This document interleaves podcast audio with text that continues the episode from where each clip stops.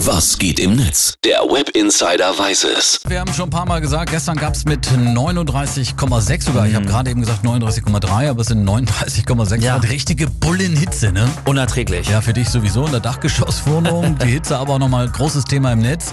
Was hast du da gefunden? Oft geteilt und geliked wurde dieses Foto hier der Freiwilligen Feuerwehr Niendorf. Da sieht man Kameradinnen der Fre äh, Feuerwehr Niendorf, die füllen mit einem Feuerwehrschlauch Wasser in Becher ab.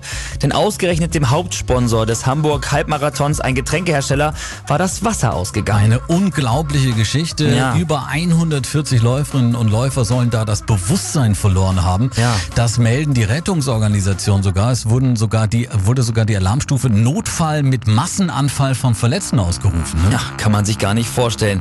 Und auch beim Ironman in Frankfurt gab es einen Zwischenfall. Das ist wirklich unfassbar jetzt. Jetzt kommen hier die Rotkreuzhelfer. Sie versucht sich noch zu wehren, weil sie weiß, wenn sie jetzt hier rausgenommen wird, dann ist das Rennen für sie quasi beendet. Die führende Frau im Starterfeld, die Amerikanerin Sarah True, die musste sich nur einen Kilometer vor dem Ziel der Hitze geschlagen geben.